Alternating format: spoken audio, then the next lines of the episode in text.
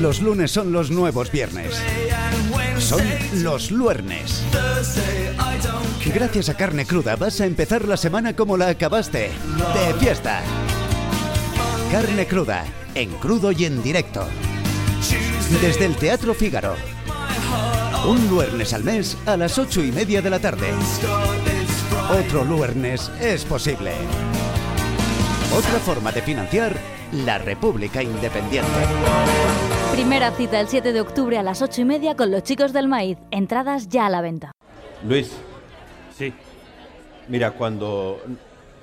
Eh, eh, nos lo, nos lo dijo la del coaching. Cuando en el trabajo tenemos un problema, Sí. eh, señalamos así, ¿sabes? Como, como con la mano en forma de pistola.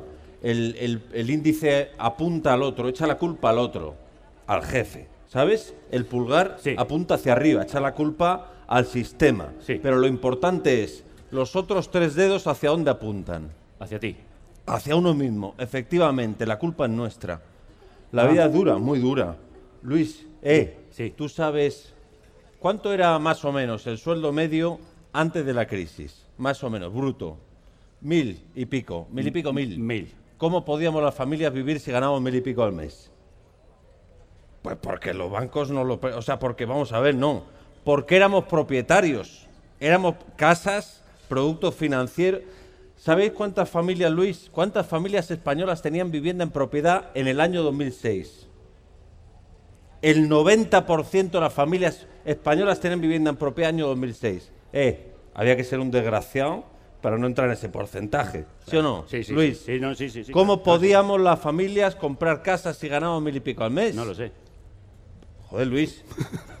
Porque los bancos no lo prestaban. Ah. Y con ah. esa casa que habíamos comprado, como aval, podíamos conseguir un segundo crédito y seguir comprando. Eh, así ha funcionado España desde mediados de los 80, cuidado, hasta la crisis. Toma ya. Luis, ¿hemos vivido del salario? No, no, aquí no se no, vive del salario. no. Aquí se vive si un banco te presta el dinero y te sale bien la jugada. ¿Sí o no? Sí, sí, sí, sí. claro. Pues ahora todo es peor. En 2019 todo es peor. ¿Tú qué eres? ¿Cómo Tú, personalmente, ¿qué eres? ¿Qué somos? Somos personas. No, no, no, no, no. Luis, joder, ¿qué somos? Oficinistas. No, no, no. Ofi- Ah. Oficinistas. Oficinistas, oficinistas. eh, claro, joder. Medios, digamos, eh, pero una empresa de puta madre. Sí, sí, no. Era- eh, Pedazo ¿Tienes empresa. hipoteca? Claro que tienes. Claro, claro. En yenes, además, multidivisa.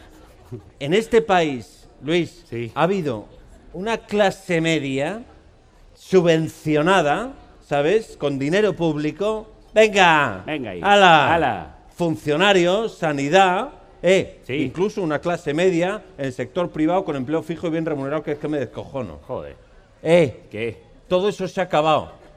No, no, todo eso se ha acabado. Se ha acabado. Se ha acabado. Se ha acabado. Se ha acabado. Luego está lo otro. ¿Qué es lo otro?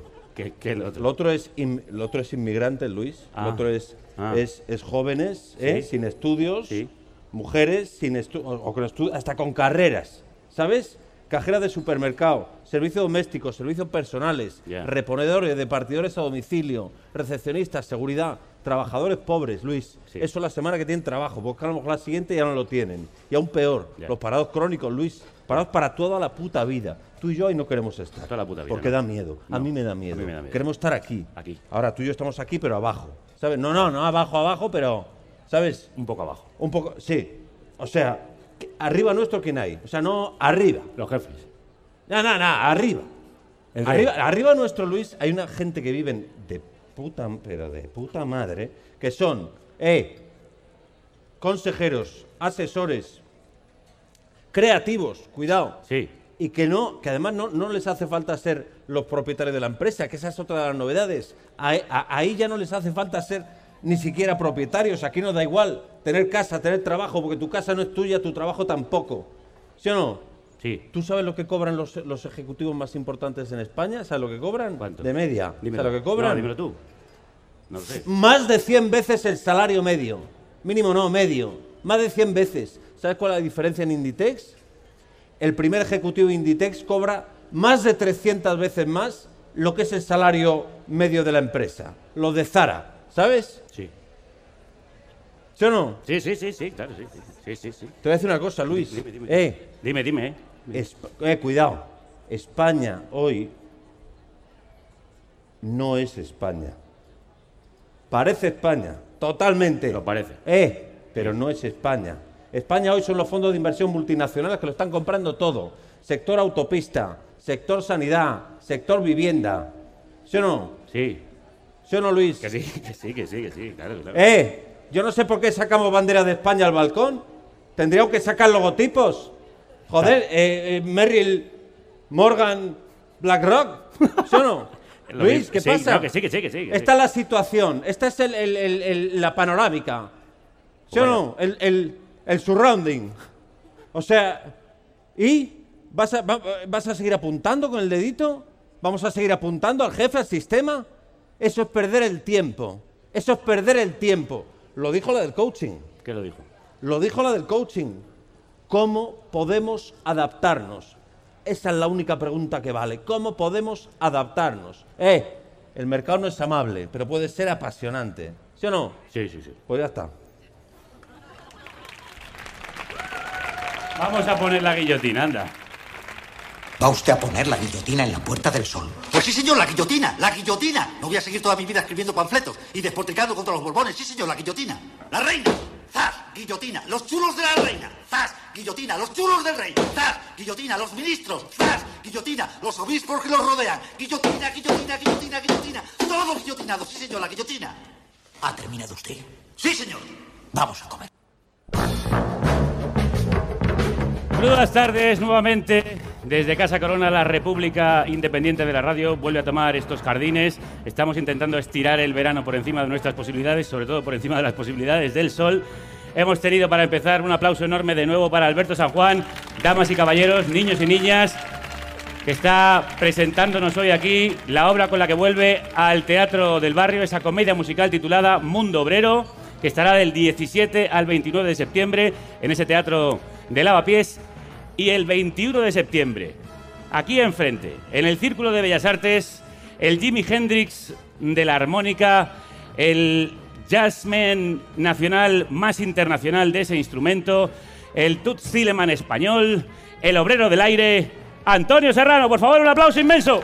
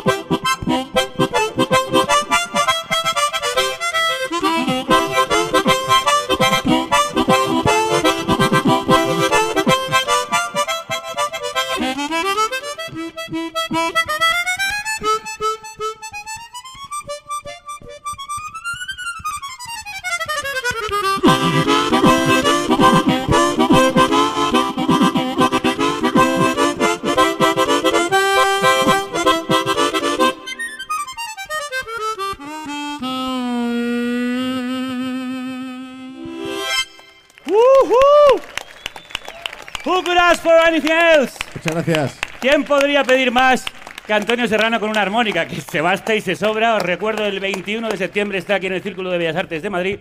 No lo he dicho antes, con Constanza Legner tocando canciones españolas y argentinas. ¿Cómo se puede hacer tanto con tan poco, Antonio? Bueno, muchos años ahí de, de soplar. de soplar y aspirar. sí. Yo casi aprendí a respirar a través de la armónica. ¿Sí, no? Sí. ¿Desde qué edad lo tienes, el- la tienes en los labios? Pues la verdad que no, no lo recuerdo, porque mi casa era una casa de, de armónicas por todos lados. Yo creo que me pusieron la armónica de chupete ya de pequeño. ¿Tu padre ya la tocaba? Sí, mi padre era un enamorado de este pequeño instrumento y, y, bueno, pues nos transmitió esa afición a toda la familia, menos a mi madre, que si no, bueno, hubiera sido un caos total. ¿no? Os, os comunicabais armonicazos. Pues sí, la verdad que era, era muy divertido. Yo ahora lo, lo veo así con el tiempo y, y pudo llegar a ser bastante traumático, ¿no? Porque nosotros eh, practicábamos todo el día, estábamos todo el día tocando la armónica O sea, teníais a vuestra madre con la cabeza loca. y nos presentábamos a concursos y a cosas así. Y recuerdo que había una cosa muy divertida, que ahora lo pienso y la verdad que me da un poco de miedo, que hacíamos ensayos con interferencias. ¿Cómo? Decías, ensayábamos nosotros en el pasillo y de repente mi, herma- mi madre salía con las cacerolas ahí a hacer ruido ¡pla, pla, pla, pla! para ver si seguíamos tocando la, la pieza bien, ¿no? O sea, Ah, o sea, ella intentaba interferir a ver si perdíais el ritmo. O sea. un entrenamiento muy, muy duro, muy duro. Bueno, y así ha salido lo que, lo que ha salido. ¿Qué es lo que tiene ese instrumento que tanto os apasiona en la familia?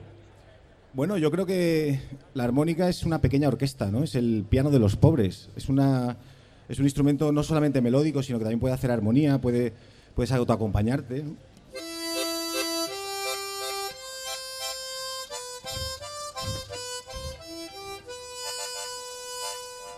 Es verdad.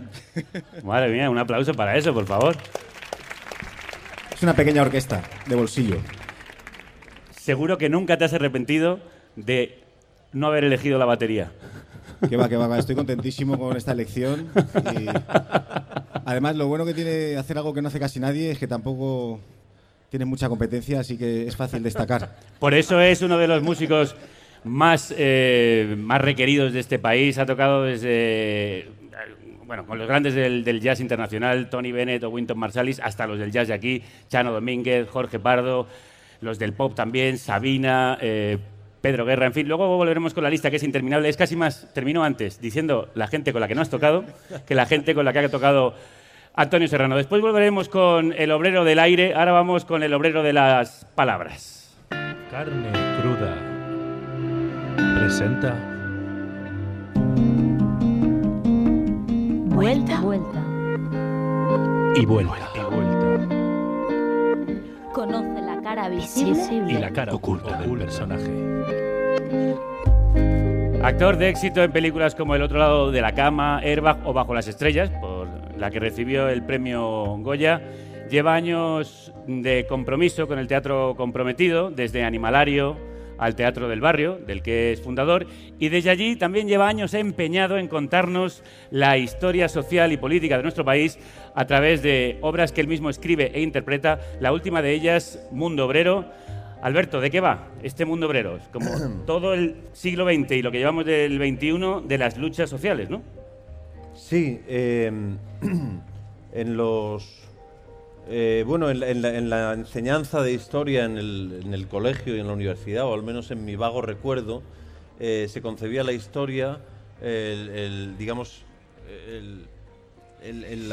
la evolución histórica de la humanidad, sobre todo si se le da un sentido de progreso, eh, como fruto de acuerdos institucionales de grandes hombres y solo hombres de Estado y cuando uno se pone a leer, pues eh, tiene una sensación distinta, que más bien si algo se ha progresado ha sido gracias a grandes acciones colectivas llevadas a cabo por una multitud anónima. Y precisamente los acuerdos institucionales entre grandes hombres de Estado lo que han venido es a poner límite a ese impulso de progreso colectivo que, que había en marcha. Una historia que ha sido olvidada y silenciada, ¿verdad? Y entonces, sí, desde luego. Eh, sin ir más lejos, la historia del. Eh, la gran historia del anarquismo en este país, en las tres primeras décadas del siglo XX, sobre todo, está absolutamente silenciada, cuando no criminalizada. Y, gracias a la, eh, al movimiento anarquista y a su lucha, eh, por ejemplo, se consiguió por primera vez en la historia del mundo la jornada de ocho horas, con una huelga eh, indefinida, una huelga general indefinida, que es un concepto en desuso que habría que volver Sí. a traer. El, de la, hicieron- el de la jornada laboral de ocho horas también está en desuso. Está, sí, sí. Te diré, hemos vuelto a los tiempos pretéritos eh, de las 16, Sí, sí, sí. las 12, las horas Pero extras. No solo eso, sino la transición eh, de, la, de la dictadura a la democracia. eh, se habla de los mm, grandes protagonistas consabidos, mm, hombres de Estado, de partido, de, de- la monarquía, etcétera, cuando la transición, eh, la lucha, el antifranquismo es una, es, una, es una movilización popular sostenida en el tiempo, por lo menos durante 20 años, de finales de los 50, finales de los 70, y el antifranquismo se, se gestiona y se, y se planifica en, las, en, las, en grandes asambleas, en las fábricas, en los barrios, y se lleva a cabo en las calles, con mucho sufrimiento y mucha sangre no reconocido y aún hoy criminalizado. Ahí llegaremos, pero vamos a hacer pedagogía y cronología. Sí. Eh, Mundo Obrero cuenta la historia. Mundo obrero, perdona. Ah, sí, sí, no, no, dime, no. dime. O sea, di tú- vale, digo yo. No, es que le dices Perdón. Mundo Obrero y dice, ¡Mundo Obrero! Y se, empieza, y se pone con el discurso. Yo cada vez que diga Mundo Obrero tú saltas, ¿no? Entonces me referiré a ella como la obra. ¿Qué ibas a decirnos de Mundo Obrero? Iba, iba a contar muy brevemente Venga, cuenta, la cuenta. cronología. Ah, pues eso que- te iba a preguntar, pero claro, déjame hacer la introducción que soy Hazla, presentador. hazla, hazla, sí, bueno, por- porque además así cuento que es la historia de Pilar y Luis, Exacto. a quien he interpretado yo, por cierto, magníficamente en el monólogo de entrada. Sí. que son dos enamorados que vienen desde el latifundismo de principios del siglo XX, en el campo donde viven, y se van reencarnando en distintas parejas que representan los distintos periodos de la lucha social y política. ¿Qué son? Bueno, primero eh, se habla de, mm, eh, de ese primer tercio de, historia española, donde se forja el, movimiento anarquista, bueno, se forja o se fortalece, eh, y también el Partido Socialista. Y bueno, se habla de la Segunda República, y se habla del desastre de la guerra y la dictadura. Digamos que los tres grandes momentos serían, por simplificar, Segunda República, con, sus con lo que había llevado hasta ahí, eh, transición y 15M, digamos, Ajá. por resumirlo en titulares. Sí, y, y- en y- los tres momentos se tocan. ¿Y qué vincula? Sí, ¿cómo, cómo se tocan? ¿Qué vincula un movimiento con otro? ¿Qué tienen en común? Eh, bueno, llega cuando eh, son, son momentos cuando un sistema de dominación, digamos, se agota, eh, porque se agota la capacidad de persuasión o porque empieza a fallar lo que sea o que porque empiezan a surgir contradicciones en, el, en su seno, pues eh, digamos a veces en la historia hay eh, respuestas populares, la gente se organiza, se junta, habla, dice esto no puede ser, ¿qué podemos hacer? No se nos ocurre nada, pero resulta que la semana siguiente acampamos en la Puerta del Sol y estamos un mes allí. O directamente izamos la bandera republicana y proclamamos la república en la calle sin que nadie la conceda.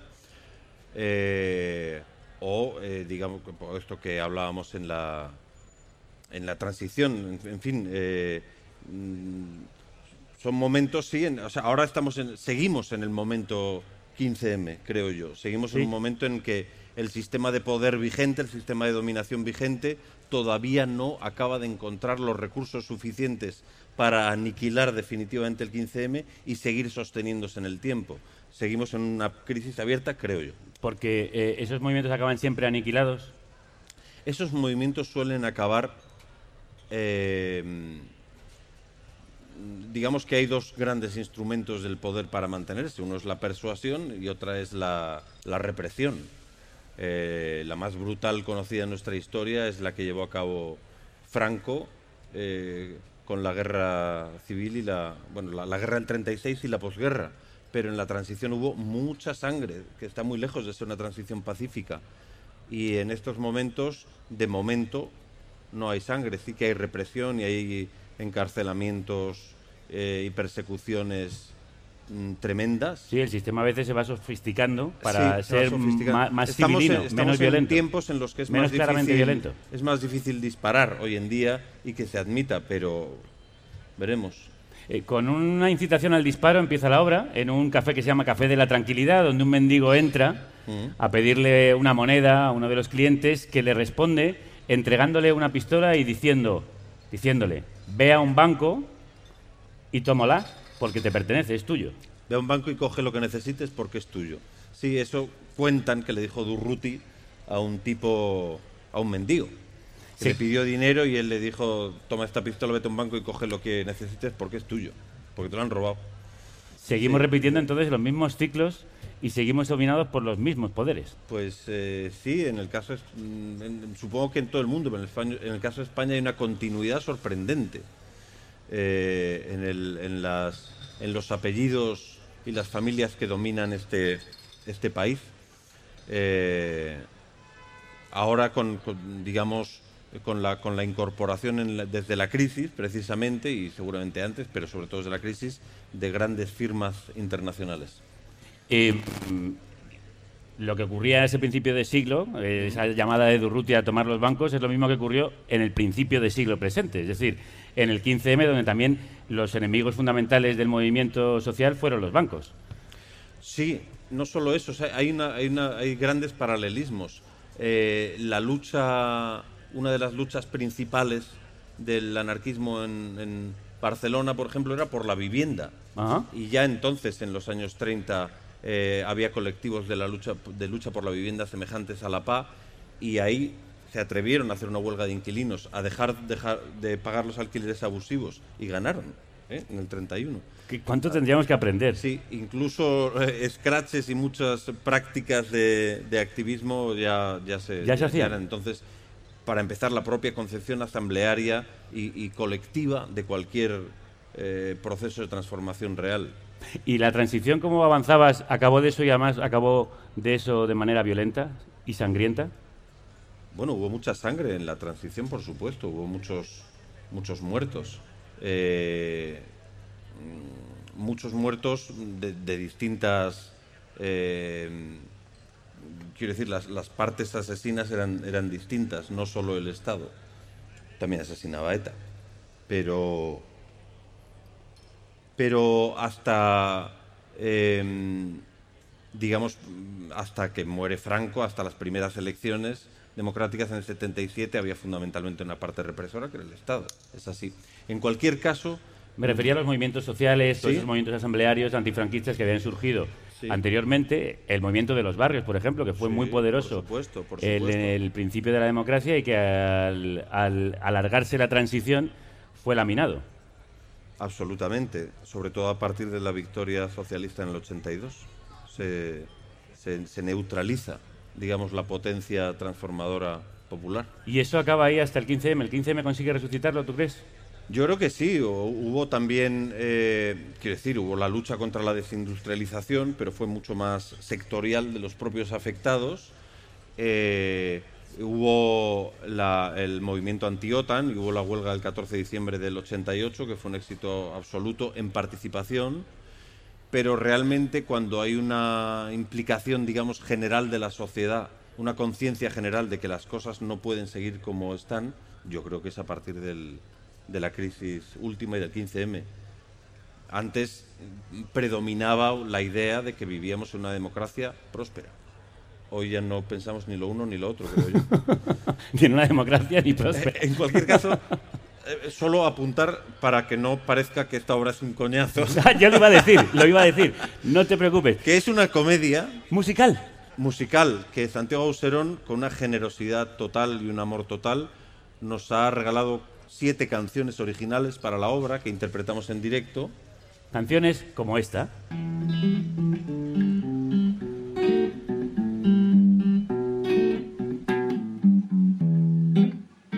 Alegría ciudadanas, que las ánimas del pueblo son hermanas, empujando como el Canciones de las que después eh, Alberto nos tocará una. Ha tenido a bien traerse hoy la guitarra. No sabía yo, por cierto, esa vena cantora y toca ahora que tienes, que tenía. Eh, esta- esta- esto que suena es eh, la grabación de Santiago que, hacía, que hizo en su móvil para mandarme a mí la canción por Ah. WhatsApp para que yo me la fuera aprendiendo. Porque todo esto fue a distancia. Casi todo. ¿La, la revolución necesita canciones o esto era simplemente para aligerar el tostón de la lección de historia que estabais dando en la obra? Es por muchos motivos. Yo tenía el, capricho de, O sea, si yo tuviera dinero, todas las obras que, que hiciese habría músico, música en directo con músicos profesionales. Como no hay dinero, pues una actriz canta y yo toco la guitarra, eh, a la espera de mejores tiempos. Eh, pero la música es fundamental siempre, absolutamente, eh, para la revolución y la no revolución y, y- y para, para lo que sea. Sí, pero es un buen transmisor eh, muy sintético y muy poderoso de es una idea. quizá el- el- la, la forma más ah, profunda y auténtica de comunicarse que tiene el ser humano, creo yo, la música. Y el teatro también puede cumplir esa función. Tú llevas muchos años desde el autorretrato de un joven capitalista español empeñado en contarnos nuestra historia y sobre todo la historia de las revoluciones y de las contrarrevoluciones a través de, de las tablas. En realidad es, empeñado en ignorar un poco menos mi, mi historia, la historia de la cual formo parte, y luego, mm, bueno, compartir, compartir con los demás eh, impresiones a través del teatro. ¿De dónde te nació esa necesidad?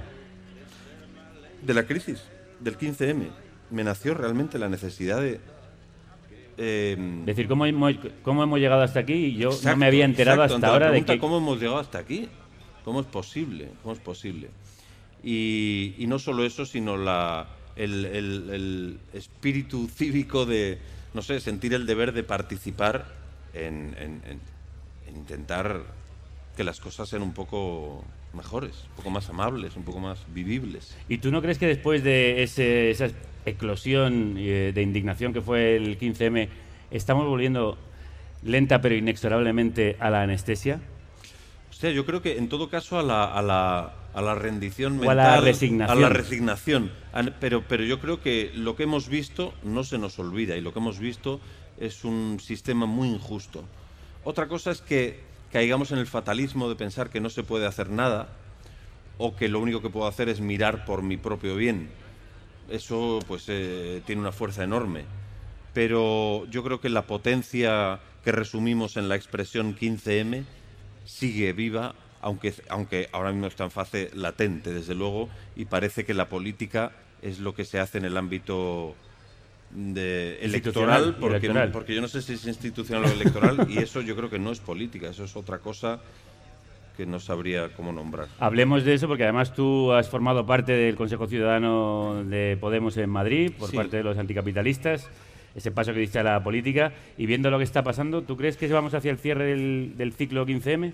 No, no, no, lo- no lo creo. ¿No da la impresión de que si vamos a unas elecciones se acabará consolidando el bipartidismo y desaparecerán esas fuerzas? No, no tengo ni idea qué pasará en las nuevas elecciones. Yo creo que en todo caso se acaba el ciclo Podemos tal como se concibió en la primera asamblea de Vistalegre. Podemos nace de un movimiento eh, colectivo, plural, democrático y se convierte en otra cosa. Toma una forma de partido convencional, jerárquico, eh, por, por motivos muy, muy serios, o sea, no, no por frivolidad, eh, pero creo que eso no, no ha resultado no resultó para saltar el poder y no ha resultado para generar un movimiento sólido y para ir sumando una diversidad de, de- de fuerzas emancipadoras. ¿no?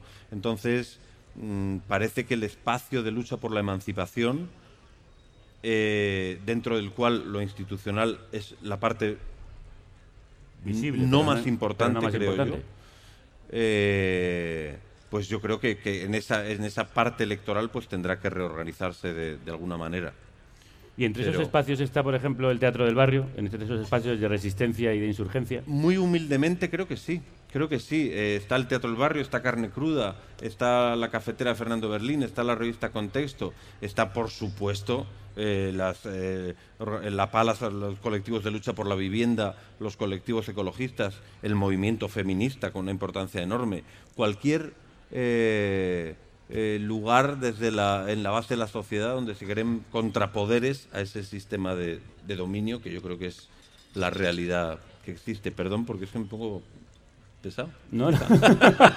te estoy preguntando y respondes a lo que te pregunto. Pero cada vez que aparece uno de estos movimientos, aparece inmediatamente su represión. Desde cantantes hemos visto a los Pastor Sí, sí, sí, censurados sí, recientemente, Defcon 2, Pero los mira, titiriteros, pero tú mira mismo una el vez en un pueblo de de, los Granada. Pastor, Sí. como respuesta a la censura, han recibido un apoyo enorme de la gente. O sea, la gente ha respondido eh, eh, a, a la represión. Lo importante en este caso no son los Pastor, a los cuales adoro artística y, humanamente, sino el, el- el- el acto de reprimir por parte de- del poder y el acto de responder, de eh, confrontar con la represión por parte de la gente, ¿No crees los que de Aravaca. No crees, sí, que bueno, fue una manifestación masiva, una aquelarre, como se ha definido creo que muy bien, en defensa de la libertad de expresión. ¿Tú no crees que estamos dando pasos atrás, que al final hay mucha gente que se acobarda, que están acallando voces? Hombre, es que al final te pueden poner una querella, tienes que ir a un Estamos juicio. jugando con algo peligrosísimo, creo yo, y es creer que la democracia se ha agotado. Cuando la democracia creo que no la hemos eh, experimentado salvo de una forma muy precaria. La democracia todavía es algo por experimentar. Que seamos todos eh, propietarios colectivos de los bienes necesarios para, la- para vivir y seamos eh, partícipes todos de las decisiones sobre todo lo que es de interés común, eso no lo hemos conocido todavía.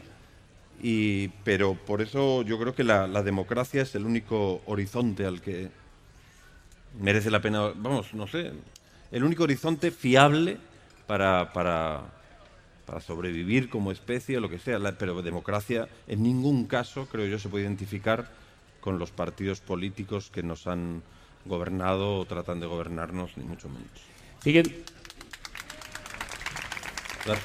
Siguiendo la máxima de Horacio, en su arte poética, este poeta latino del siglo I antes de Cristo, prodesse et delectare, es decir, enseñar deleitando.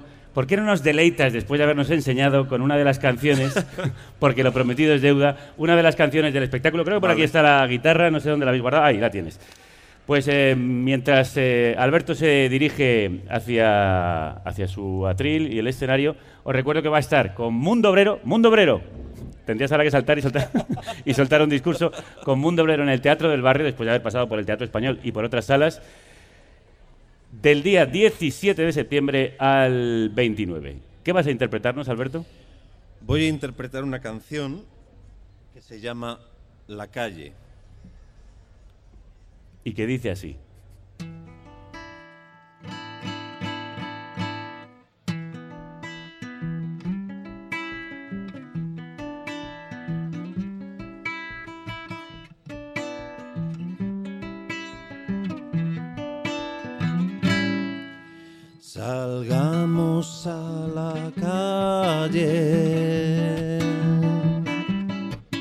Que la revolución está en el aire.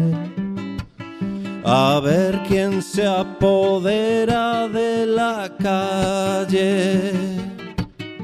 La calle que es de todos y es de nadie. En su casa, dice el adinerado, está mucho mejor que en ningún lado. Nosotros lo vemos al revés, ojo al detalle, en ningún sitio como en la calle.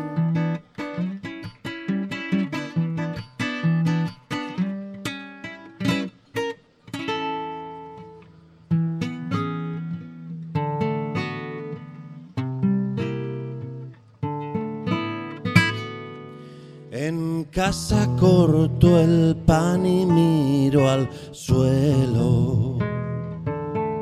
Ordeno en un armario cuatro cosas. A la hora en que oscurece tengo miedo. Y me voy hacia la calle presurosa. A la calle le puedo prender fuego.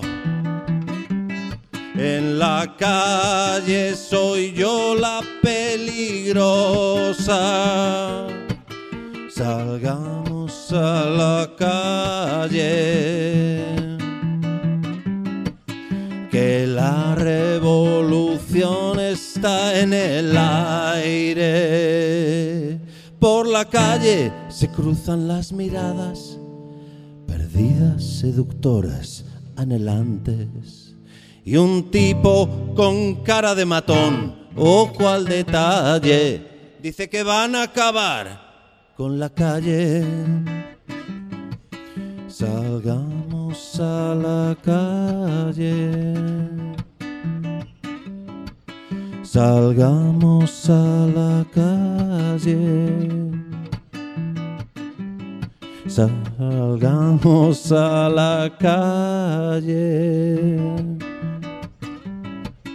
Que la revolución está en el aire.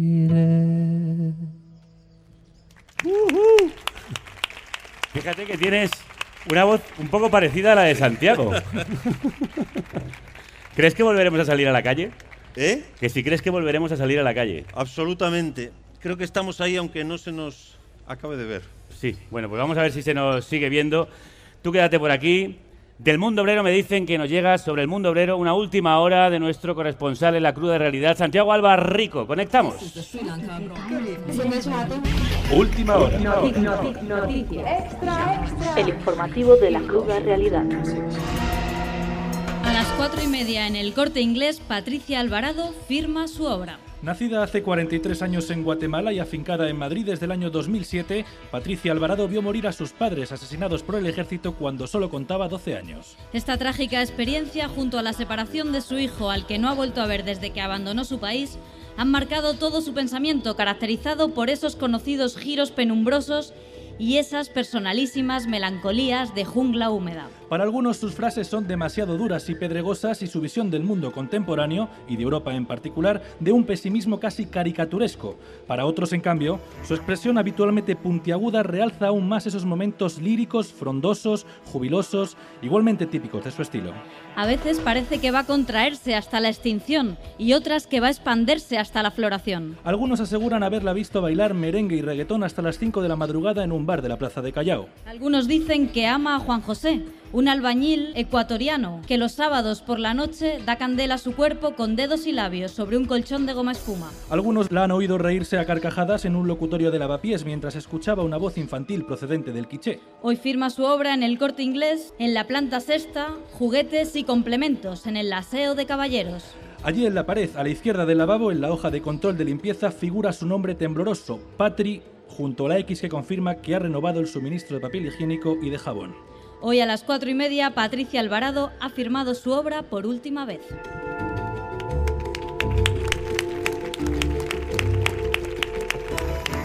Manu Tomillo y Rocío Gómez poniendo voz a última hora el libro que firma Santiago Alba, editado por Arrebato, el primer libro de carne cruda, que ya puedes encontrar en tu librería de confianza. Y cuidado, porque está a punto de agotarse la primera edición y si no corres, igual te quedas sin él, que no sé si reeditaremos. Y lamentarás perderte este libro, como lamentarás perderte Antonio Serrano el próximo día 21 de septiembre en el Círculo de Bellas Artes o si pasa por cerca de tu casa. Nosotros, como somos muy generosos, te lo traemos a esta casa, a Casa Corona, aquí en directo. Antonio Serrano de nuevo.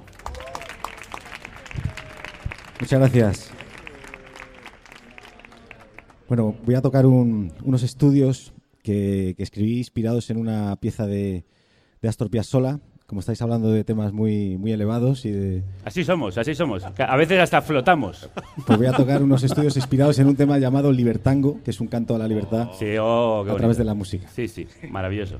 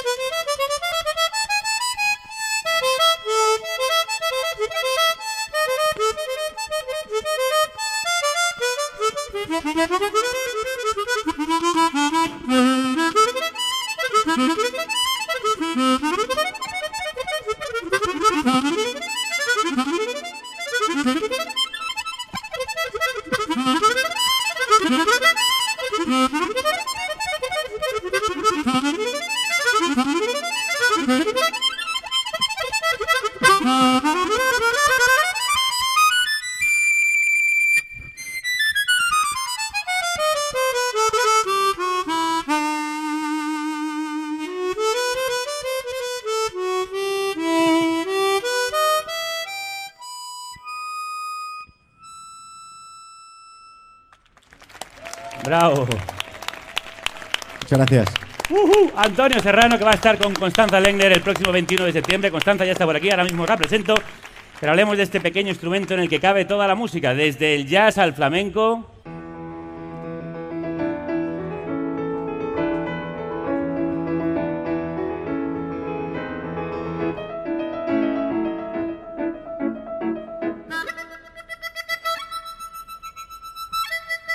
Pasando por la música clásica.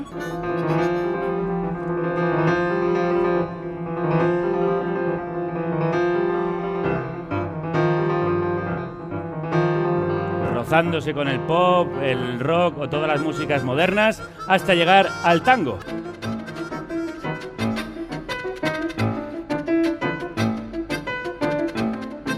Vale para un roto y para un descosido, ¿no?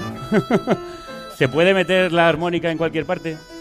Bueno, yo creo que la suerte que he tenido yo con la armónica es que al ser un instrumento, eh, por lo menos la armónica cromática, que es la que yo toco, que no está excesivamente encasillado en ningún estilo, pues bueno, me he dejado llevar y me he dejado querer. Me he dejado los- llevar. por todos los estilos, ¿no? No iba a salir y me lié. bueno, cuéntanos. Chimo, Chimo Bayo. Sí, sí. Bueno, calla, que Chimo Bayo va a salir en esta entrevista. No te lo estabas esperando, pero sí que va a venir aquí a visitarnos. Eh, y que cuéntanos qué es esto de la armónica cromática y cómo funciona. Bueno, en realidad es, es como un órgano, un órgano de boca. Es un instrumento que simplemente respirando a través de él ya suena de una forma armónica, valga la redundancia.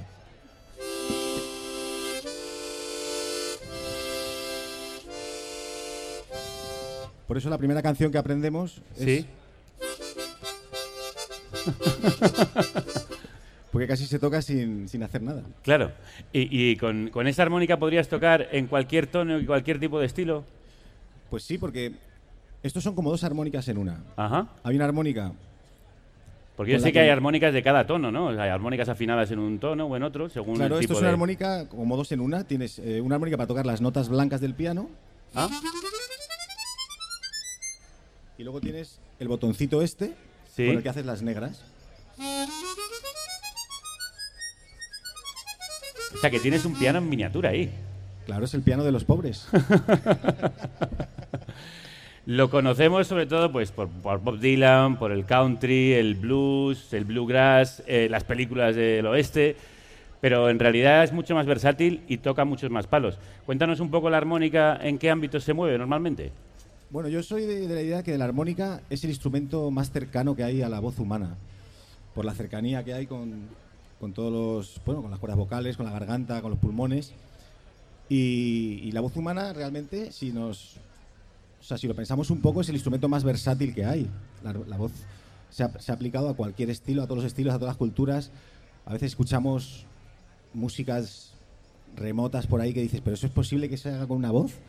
Pues eh, la voz humana es el instrumento más versátil que hay y la armónica tiene algo de eso. Yo creo que no llega a ser tan versátil como la voz, pero sí que cualquier pequeña variación en la lengua, en la garganta, en la manera de soplar, pues altera el sonido y, y puedes conseguir pues todas las, las inflexiones y los matices que, que tiene la voz. Bueno, eso es lo que me pasa a mí cuando te escucho. ¿Realmente se canta a través de la armónica? No literalmente, pero sí que nosotros imaginamos la música como un cantante y la proyectamos no emitiendo sonidos, sino emitiendo un aire para que el instrumento reaccione y, y suenen las lengüetas. Es un instrumento de lengüeta libre. ¿Perdone? Sí, tiene- Disculpe. No, porque no es un instrumento de, de viento como, como podríamos imaginar. Ah, ¿no? Porque los instrumentos de viento, además tenemos aquí en el público un, un experto en instrumentos, instrumentos de viento. Qué pena que a lo mejor no tengamos tiempo de hablar con él, pero es, es un gran experto. La, la armónica tiene muchas lengüetas pequeñitas Ajá. que vibran cuando el aire pasa a través de ellas. Mientras que los instrumentos de viento suelen tener una lengüeta solamente y luego pues un tubo que lo vas acortando con los, con los dedos, ¿no? O, o solamente el tubo y la boquilla. O sea que son instrumentos muy diferentes. Esto se parece mucho más pues a un acordeón, a un armonium, Ajá. a un órgano. Bueno, y con él te has paseado tú por todos los estilos, tocando con muchos de los grandes de este país y de fuera de este país, pero igual no has tocado con todos los que desearías. Entonces yo quería proponerte a ti un juego. ¿Tú crees que la armónica puede sonar con cualquier estilo musical? Yo creo que sí, yo creo que el instrumento no tiene la culpa de nada. O sea, ¿Tú, ¿Tú te atreverías a tocar con los Sex Pistols, por ejemplo? Bueno, sí, sí. Bueno, pues venga, que entren los Sex Pistols.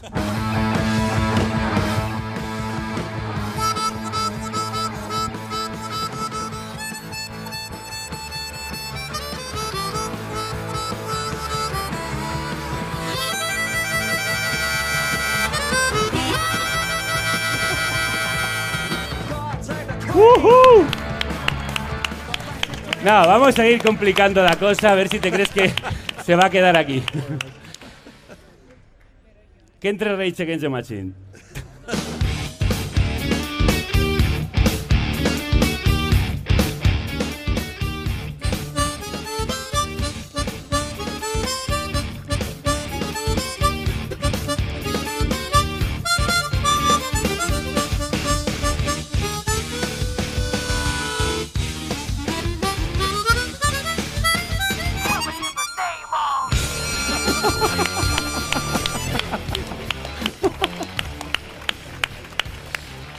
Bueno, pongámonos un poco más modernos, que estamos un poco viejunos, todavía no, no hemos llegado a este siglo. Estoy muy arriesgado, ¿eh, Javier? No sigas por ahí porque... Sí, vamos a acabar, vamos a acabar mal y ya te, ya te he adelantado por dónde van a ir los tiros.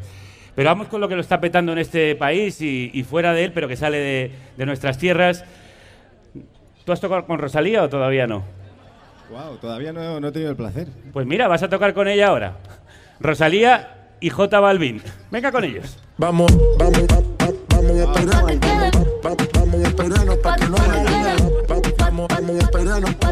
Digo, el- vamos, vamos, vamos.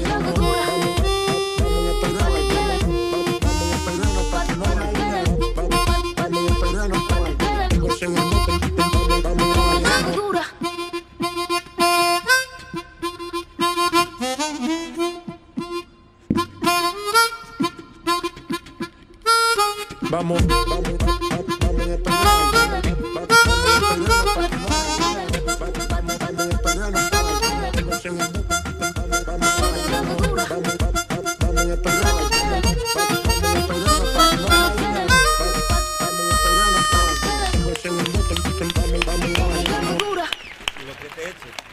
Lo que le echen, efectivamente. Ya está tardando Rosalía en hacer la versión con Esta me- armónica. Esta me ha costado, me ha costado esta, ¿eh? ¿Te ha gustado, no? Me ha El- co- me ha costado. Ah, que te ha costado. Pues a nosotros nos ha gustado. El con altura de J Balvin y Rosalía. Y como dije antes, Chimo Bayo iba a venir por aquí. Wow. Hombre, esto es un clásico, hay que juntar a dos clásicos. Antonio Serrano, Chimo Bayo. Esta sí, esta no.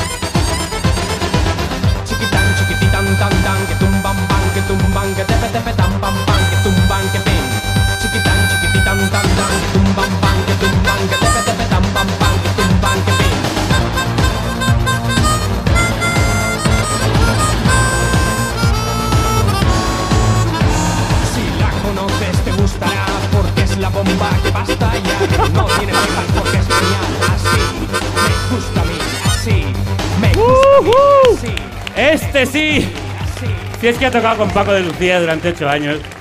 Si es que lo que le eches, en fin. Bueno, ha quedado, es- hay que llamar a Chimo, también hay que hacer una versión de esto, ¿no? Madre mía, no sabía que, que era posible. No sabía que era posible. Chimo tampoco, nosotros tampoco, pero ha sido una maravilla ver cómo ese piano de, de- de- de poca monta, ese piano de bolsillo, consigue hacer estas maravillas.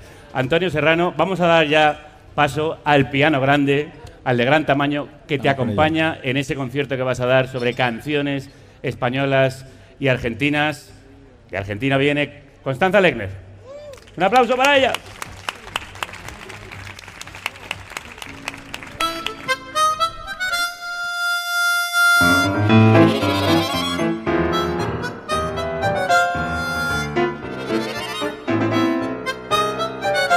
Ella Antonio ha grabado clásicos españoles y argentinos, un disco que presentan, como digo, en el concierto en el Círculo de Bellas Artes. Constanza, bienvenida. Muchas gracias. ¿Qué tal combinan el piano grande con el piano de bolsillo? Si lo toca Antonio, muy bien. Es impresionante lo que es capaz de hacer, ¿no? Sí. ¿Cómo nació este proyecto, esta necesidad de juntar estos dos mundos, el tango y la canción española? Bueno, eh, nos conocemos hace muchísimo tiempo, Antonio y yo. Vamos, muchísimo. Para los jóvenes que somos, pues Sí, poco, sí. pero- eh, porque él, él toca con mi hermano habitualmente. Mi hermano es pianista de jazz. Federico han- Legner. Federico Legner ha grabado dos discos ya. Y entonces él venía a casa a ensayar cuando yo era una pipiolilla, ¿no? Estaba ahí desayunando en bata y este estaba ahí ensayando ya con mi hermano. Y bueno, para mí siempre era una figura como inalcanzable, yo pues alucinando, además mi hermano también le admira un montón.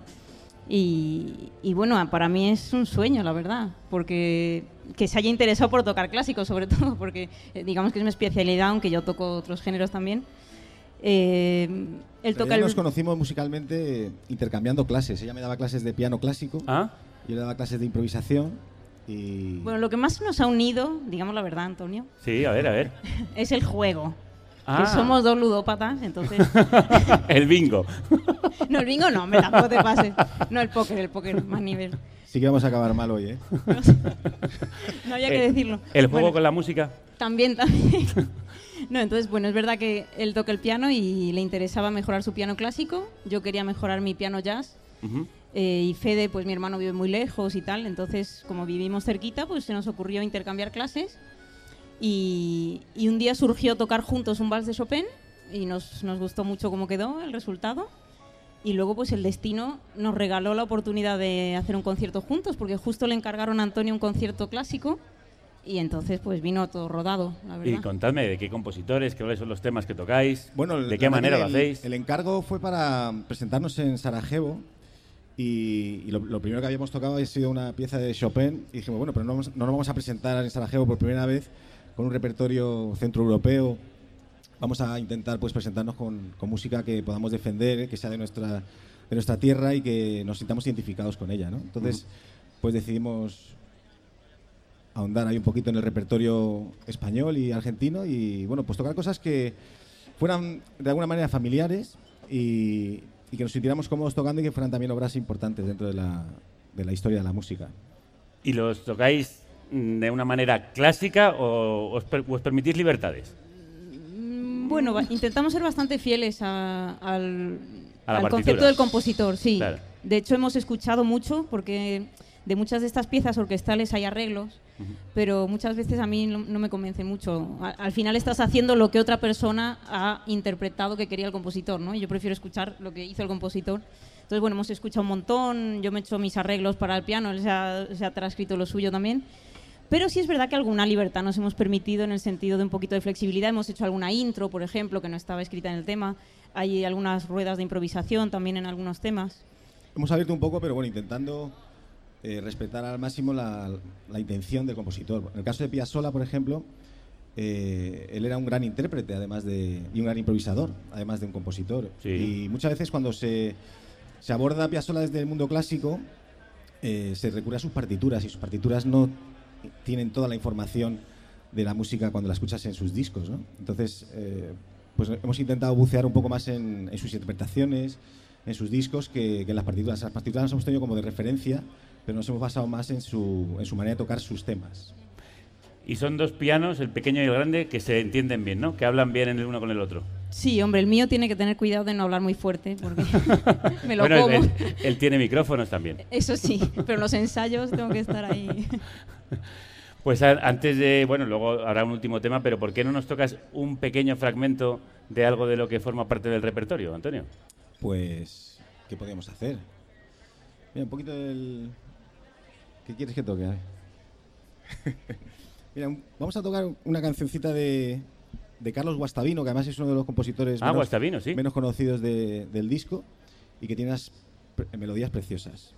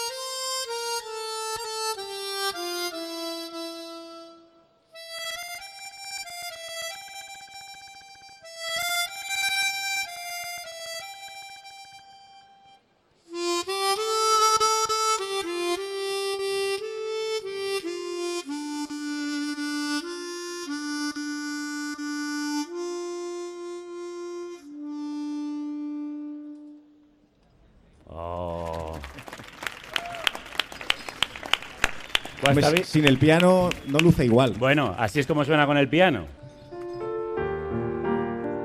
Si es que está todo preparado, Antonio.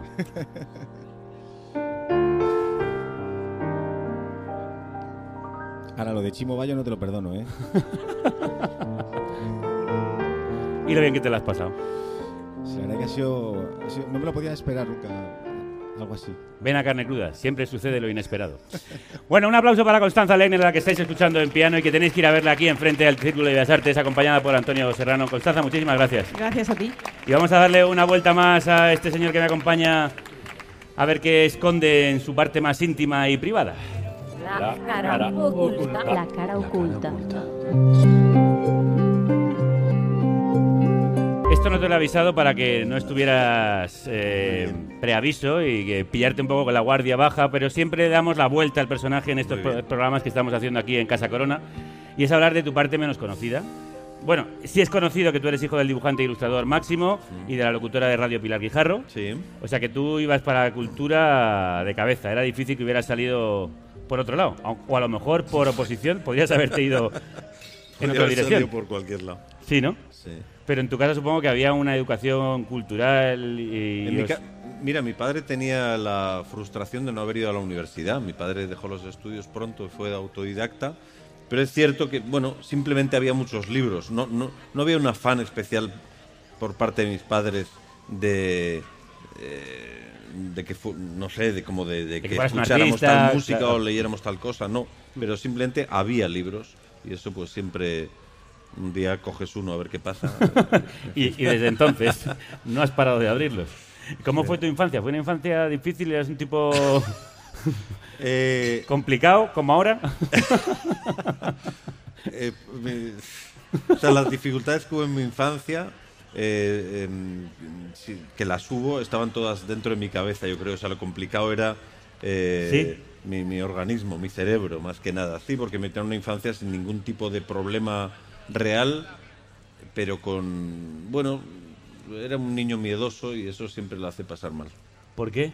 No lo sé, no tengo ni idea, pero era un niño miedoso y, un, y luego fui adolescente miedoso, joven miedoso, y ahora soy un madurito algo menos miedoso. ¿El, el teatro y la interpretación te sirvió para romper ciertos miedos? No es que me sirviera, es que me salvó la vida entendiendo la vida como algo placentero. Ah, cuéntame por qué, ¿cómo? Bueno, yo, yo mm, pues era mm, eh, de esas personas que yo no sabía expresarme, no sabía comunicarme, sufría mucho y me sentía muy aislado. Quiero decir, sin, sin, sin encontrar alguna forma para expresarnos, pues es, se hace un poco cuesta arriba. Y... es el típico rarito. Eh, sí. sí, sí, sí, sí, sí, sí, eh, por eso me, me molesta mucho cuando mi hijo o su hermano utilizan la palabra peringao porque era la palabra que me, que me definía a mí durante mi infancia, adolescencia, juventud, etcétera.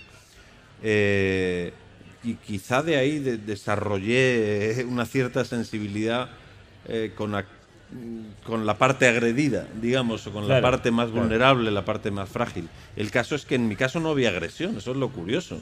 No es que me pegaran en casa ni nada, estaba todo dentro de mi cabeza. Yo no sé qué cabeza malsana tenía yo, que la sigo teniendo, eh, pero, pero en este sentido menos. Ya ¿Y, no, y de qué manera la actuación, la interpretación, el teatro te sacó de ahí y te salvó la vida? Pues me, me metí en con el primer sueldo que gané, que fue porque yo estudié periodismo eh, en la misma facultad que tú, yo creo. Sí, sí, sí. Eh, y la- me, trabajé en la, ex- en la Expo 92 y, y gané un sueldo y con ese sueldo entré en una escuela de teatro aquí. Y lo pasaba mal, sufría, pero algo me hacía continuar a pesar de todo, increíble. Porque yo decía, ¿por qué sigo si lo paso mal? Pero pero sí tenía un sentido, un sentido. Era simplemente pues mm, aprender a expresarme en la medida de lo posible. O sea, ¿Y cómo caíste ahí? ¿Cómo fue el principio? Eh, caí en una escuela que era la de Cristina, ¿La de Cristina Rota, Rota? como podía haber caído en otra cualquiera, fue porque un, un amigo eh, que conocí en la expo me contó que había estado yendo a esa escuela. Y ya, pues dije, pues venga, esa. Porque no, no, no fui a la RESAT, que creo que es lo suyo, porque es la escuela más completa y tal, porque no porque me decían no vas a poder trabajar a la vez porque tienes que dedicarle todo tu tiempo. Pero tú no habías tenido un momento de epifanía de haber ido a una obra de teatro y decir yo quiero ser eso, No. ver una película. No, me atraía vagamente mi fantasía de lo que debía ser el mundo de los actores, que me lo imaginaba pues muy divertido, con mucho fiesta, mucho sexo, mucha alegría. Como el rock and roll, vamos. Sí. ¿Y, y es así? bueno, tampoco hay, te... hay que, cur- hay que hay currárselo. currárselo. Hombre, Sí, como sí, en sí, todo. no, ¿no? no, no, no se genera sola. O sea, que tú en realidad fuiste para follar. Básicamente. En fin, creo que los seres humanos. mm, Básicamente movemos El por eso. impulso de vida es, es- es comunicarse y la máxima comunicación es la sexual, creo yo. Y cuando ya entraste... ¿Dónde? ya, de hecho, esta pausa muy a propósito. ¿Qué te, eh, qué te encontraste? ¿Cómo, cómo- o sea, realmente dijiste esto es lo mío, esta es mi vocación? No, no, no, tardé mucho tiempo. Eh, para mí fue un encuentro fundamental el que tuve con Andrés Lima.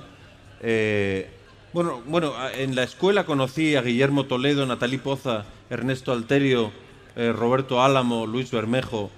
Form- eh, y, formamos ahí, hicimos una, una pequeña obrita allí de escenas. Haciendo esa escena conocimos a Andrés Lima y a partir de ahí surgió el proyecto Animalario. Y Andrés fue fundamental en mi aprendizaje de, del bueno de elegir el deseo frente al miedo para poder alcanzar la diversión que es de lo que se trata ¿Y, y es tan divertida la vida del actor como parece?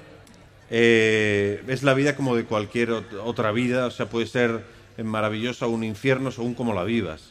Eh, o sea en un principio bueno pues ofrece algunas cosas que están bien no que ofrece muchas posibilidades de jugar y de conocer gente eh, maravillosa la verdad. Gente acostumbrada a jugar y que juega con una sensibilidad y una profundidad increíble. Sí, son oficios, o sea, si te gusta lo que haces, pues el, el rato de trabajar no, no o sea, el trabajo no lo es tanto. Claro. Hombre, si no tuviera que ganar dinero para vivir, trabajaría mucho menos de lo que trabajo, mucho menos. Pero reconozco que estar en un escenario a mí me da la vida y me pone muchísimo. Eh, yo te veo a ti trabajando, haciendo este trabajo entre tus muchas actividades, porque también eres músico y poeta y tal, pero te veo aquí trabajando y te veo disfrutar. Sí, sí, yo y me me, lo da gusto, Sí, porque sí. es un trabajo seguramente libre y con sentido. Tiene que ver... deberían ser todos. Sí, ojalá. Tiene que ver un poco... Espérate un momento. Perdonad, los del ala derecha, ¿podéis bajar un poco el tono? Que estamos intentando mantener una conversación. Os lo agradecemos muchísimo. Gracias. eh, un aplauso para ellos. Gracias.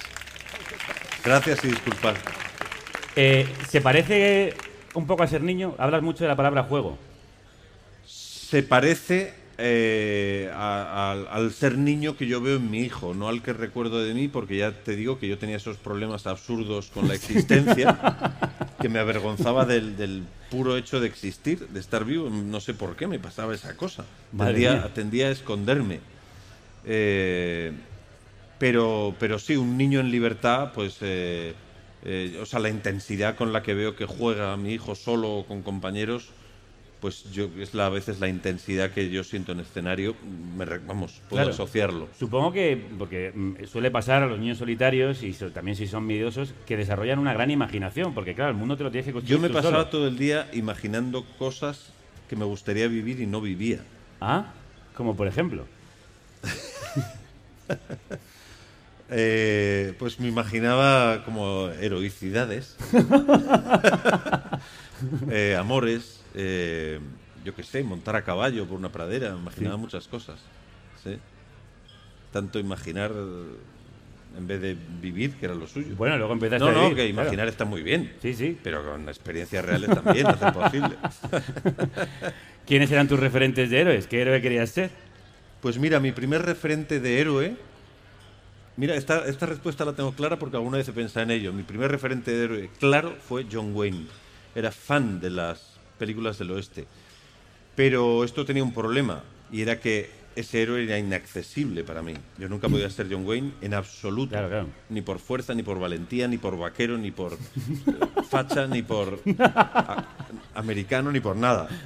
Luego, de pronto, más mayor ya, descubrí otro héroe, eh, pero este ya más mayor, ¿eh? que era Woody Allen, que era un tipo que te podía, que decía que podía ser flaco, eh, torpe, bob, no sé, eh, hacerlo todo mal, y que de pronto alguien se enamorará de ti, tú de Sí, alguien, y podías sí. tener amigos, y podías tener derecho a vivir, aun siendo algo miserable. Como y eras tú. entonces era una, una- una reconciliación con, con todas mis miserias. Ajá. Y en vez de ocultarlas. Pero esto tenía un problema, y es que Woody Allen, al fin y al cabo, sufre mucho. Hace reír y ha, y ha- y ha hecho una aportación enorme a la humanidad, pero es un tipo que sufre. Y entonces vino un tercer héroe ya maravilloso, que fue Charlotte. No Ah. Charlie Chaplin, sino Charlotte, Charlotte. Que era un tipo libre, ácrata, sensible, femenino, masculino, niño, adulto, eh, y que bueno, y, y que básicamente jugaba y se lo pasaba bien. Y también se compromete en algunas historias cuando hace falta con un niño, con, un, con lo que sea, con el antifascismo directamente. Sí, sí, sí. Pero básicamente juega y está aquí para pasárselo bien. Y si se enfrenta en un momento al fascismo es porque le mm, dificulta el pasarlo bien, no, otro- no por otro motivo. ¿Y cuáles son tus referentes o tus héroes de hoy? Hombre, todos ellos siguen teniendo su, su lugar en mi corazón. Eh, pero, pues no lo sé. Oscar Camps sería un referente. Mira, hemos estado Eh, con él recientemente. Me alegro. Eh, no lo sé. Hay muchísima gente a la cual admiro y que me alegro muchísimo de que exista y que esté ahí eh, dinamizando eh, mm, sentires y, prácticas colectivas que ayudan a vivir mejor y no lo contrario. Mujeres, hombres y la niña esta, ¿cómo se llama? Greta. Greta. Por ejemplo. Tú también lo estás haciendo. No sé si a costa de mucho esfuerzo, pero porque no paras de mover obras, de hacer llevar esas obras al cine, como en el caso del Rey, eh, de acá para allá, girando por toda España. El, el oficio del actor puede ser muy precario y muy esforzado. Absolutamente, claro que sí, hombre. Eh, hay una, es imposible tener estadísticas porque no hay un censo de actores, pero, pero si coges, por ejemplo, los afiliados al sindicato de la Unión de Actores, eh, pues la mayoría están en paro. Entonces, eh, no... Y las mujeres cuando llegan a tu edad les suele pasar que ya no la llaman. Absolutamente, sí, sí, es una putada. mm, muy gorda. O sea, e- es un oficio mm, maravilloso, pero no, no es del todo. O sea, es un, un oficio muy incierto, es muy fácil verse de pronto, hostia, que no tengo curro, que no tengo nada, pues como el de músico. Claro. y, y para las mujeres es más duro porque es un oficio en el que interviene la imagen mucho. eh, y de una manera muy equivocada muchas veces. O sea, en la visión convencional, pues anda que no hay comedias de tipo feo, gracioso y tipa guapísima que no tiene ni un chiste por guion. Eh, sí, es más duro, pero bueno, eh, En fin, hoy día no hay oficio que no sea precario y duro, con lo cual, mira, coge el que te guste porque... A tu hijo que le has dicho que, que camino tome, ¿le estás llevando por el camino ¿Qué del le voy a arte? decir yo? Tiene- eh, ha cumplido seis años ahora. eh, Es muy que- pronto, es muy pronto. Sí, sí. ¿Apunta maneras? Apunta maneras de, de, de, de- de- de bandarra. Sí, no, apunta maneras de, de- de persona que se divierte mucho. Bueno, pues eso es lo que tú... Maravillosamente. Lo que has querido hacer al final y has, Sí, sí, y has sí, conseguido, lo estás consiguiendo. Eres más yo, o menos... Yo, Sí. yo me- sí, sí, yo um, tengo mucho menos problema mental del que tenía. o sea, mi, mi etapa más feliz comienza a los 40, yo creo. No es que antes no tuviera también muchísimos momentos de felicidad intensa, pero me daba mucho la matraca a mí mismo. De cual, los 40 en adelante, cada vez menos. Te has relajado. Sí. ¿Y eres feliz?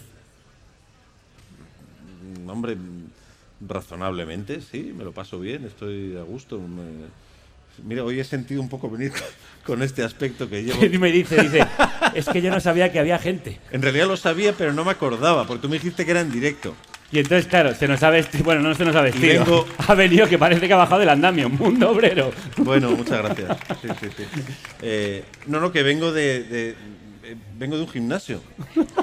He hecho gimnasia. ¿Con esto haces gimnasia? O sea, te has cambiado. Después de acabar el colegio y el instituto, donde había clase de gimnasia, la siguiente vez que hice gimnasia fue a los treinta y tantos, durante dos meses para hacer una película que se llama Horas de Luz, donde tenía que tener un aspecto algo atlético dentro de mis posibilidades. Y la siguiente, la segunda vez ha sido esta, con 50 años, porque he decidido intentar quitarme la tripa.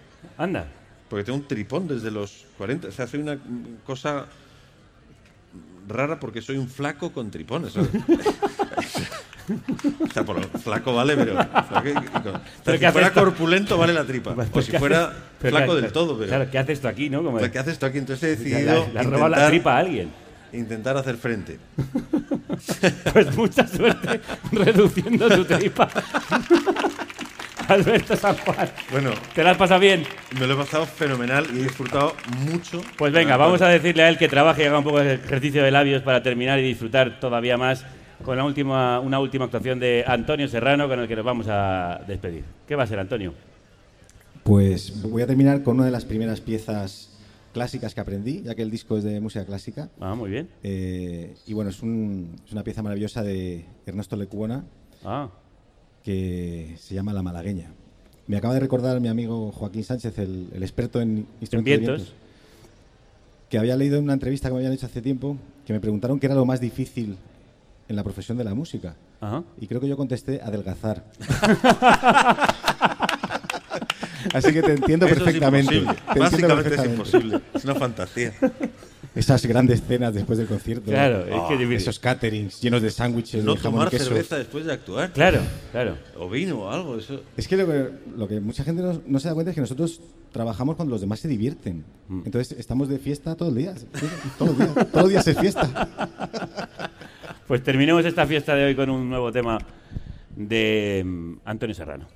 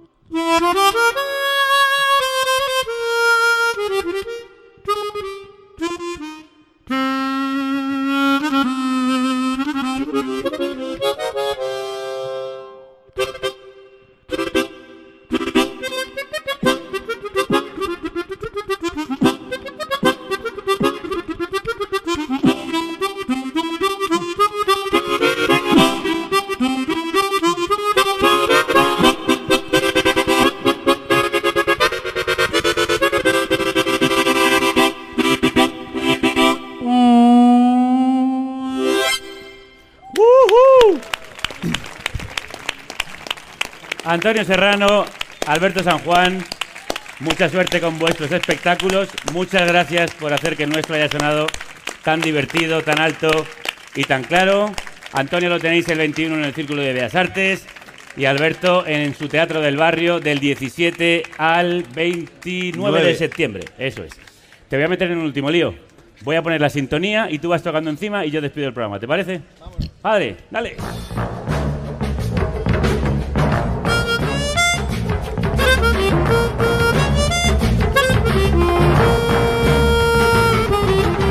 Pues nos vamos yendo, pero volvemos la semana que viene, el jueves 19 de septiembre, a la misma hora, a las 8 de la tarde, con un programa especial de presentación de la nueva temporada, la undécima, con todos nuestros colaboradores y las novedades que tenemos, entre ellas Rosalén y Puto Chino Maricón.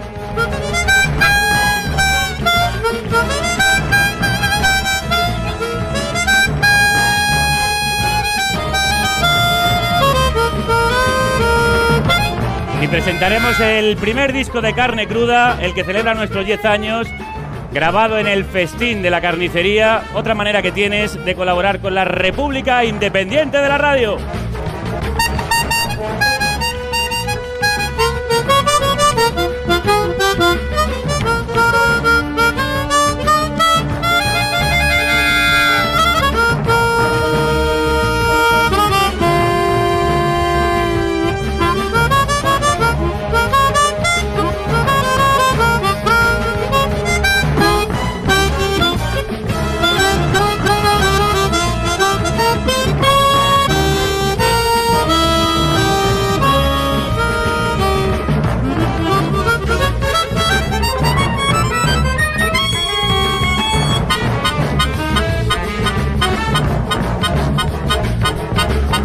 Tendremos la música en directo de Santer y los muchachos. No sé si estará a la altura de esto. Seguro que es difícil de superar, pero tendremos un momento también, yo creo, glorioso aquí con la música en directo y con los músicos que han participado en el disco. Ya sabes, maneras de hacer posible este programa que tú haces posible. Si tú lo necesitas, si tú crees que este programa es necesario, colabora con nosotros porque te necesitamos más que nunca. Hazte productor, defiende su altavoz y defiende la música en directo.